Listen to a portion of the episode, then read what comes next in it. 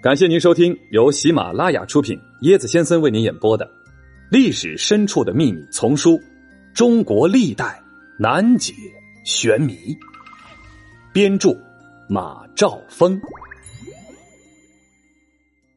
嗨，大家好，我是椰子啊。今天呢，咱们来用呃《鹿鼎记》来开头吧。在这个《鹿鼎记》当中啊，有这个陈圆圆，对吧？陈圆圆，咱们之后还会说到啊。说到陈圆圆呢，咱们就要必须讲一个跟他有关的大英雄。呃，是英雄还是土匪头子？哎，这个东西众说纷纭呢。但是椰子还是很喜欢他的，他就是闯王李自成，在《碧血剑》当中也有出现啊。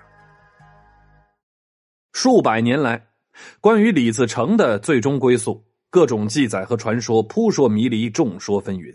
其中呢？有两种说法，所据史料较为详实，且影响较大，就是湖南石门夹山陶禅为僧这个说法，还有呢，湖北通山县九宫山遇害这种说法。第一个说李自成在石门夹山出家为僧，这个流传极广。那湖南的石门县古称李阳，又称李州。据李州的知州何林的《李自成传》记载，说李自成兵败之后，逃到石门县的夹山寺为僧，法名叫奉天玉和尚。夹山寺位于石门县东十五千米处的三板桥，是一座唐代古刹。寺内已有与此说相关的一些碑记、塔铭、诗文残版，以及奉天玉和尚的骨片。包括这个宫廷玉器在内的许多的遗物，而这些无疑构成了此说的有力的佐证。《李自成传》的作者何林曾到夹山寺进行考察，见到了一位服侍过奉天玉和尚的口音像陕西人的七十岁的老和尚。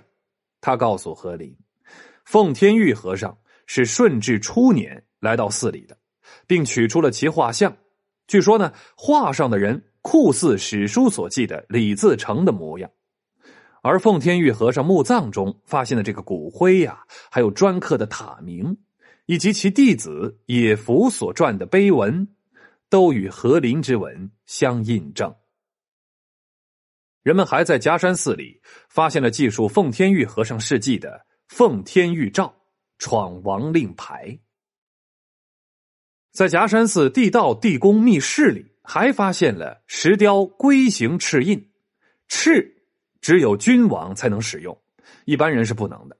赤印与奉天玉照，呃，更进一步的证实了奉天玉和尚那就是李自成本人的事实。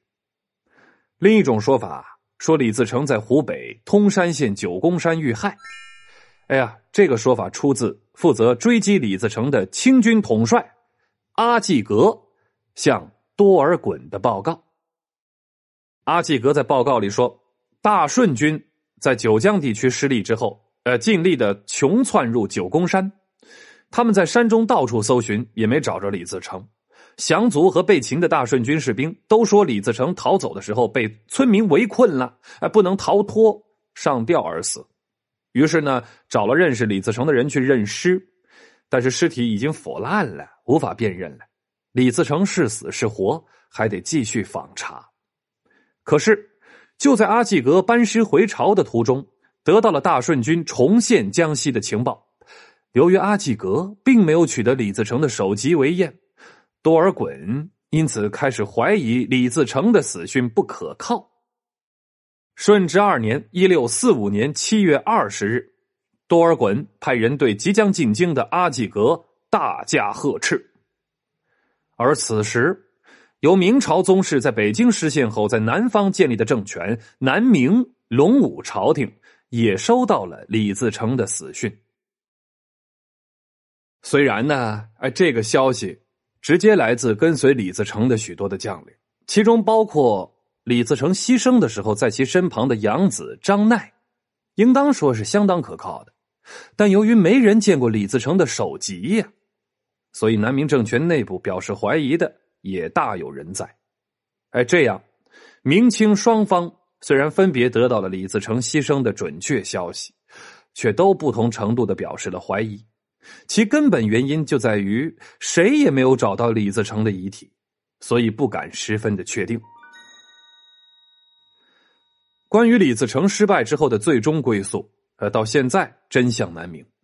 虽然以上两种说法各执一词，呃，各有依据，但诸多的记载与传说，还有待于人们进一步去发现。一团，郭靖的好兄弟拖雷究竟是怎么死的？什么？蒙古皇帝被川菜气死？高寿啊！一代宗师张三丰竟活了两百多岁。嘿嘿，跟我一起穿越吧！更多精彩都在这本书里哦。欢迎您的订阅转发，我是椰子先生，欢迎您跟我一起探索历史。本集趣味链接：李自成失败的另类原因。占领北京的时候，李自成军队有一百余万呢，为何进京四十天之后，部队竟然仿佛突然间失去了战斗力？一遇清军就一触即溃，兵败如山倒，而且从此是一蹶不振呢？原来，李自成进京的前后，北京的周边地区流行鼠疫。这个鼠疫这个病在当时极易流行，死亡率极高，而且极难控制。李自成军于农历三月进抵北京，有关文献记载，崇祯十六年秋，鼠疫已经出现在北京一带了。只因为冬天气温低嘛，鼠疫传播变缓。三月春暖花开，桃红杏儿白，跳蚤、老鼠开始趋向活跃，大规模的鼠疫自然就爆发了。由于鼠疫的传染死亡率很高，崇祯的御林军短时间内失去了战斗力。李自成因此未遇大战就占领了北京。李自成大军进京之后，感染了鼠疫，战斗力也大减，打不过清兵，并且败兵。因此成了鼠疫感染源，鼠疫呢就蔓延军营，且长时间的无法摆脱，李自成的精神遭受毁灭性的打击，因此痛失江山，并一蹶不振。全民抗疫，你我共同参与，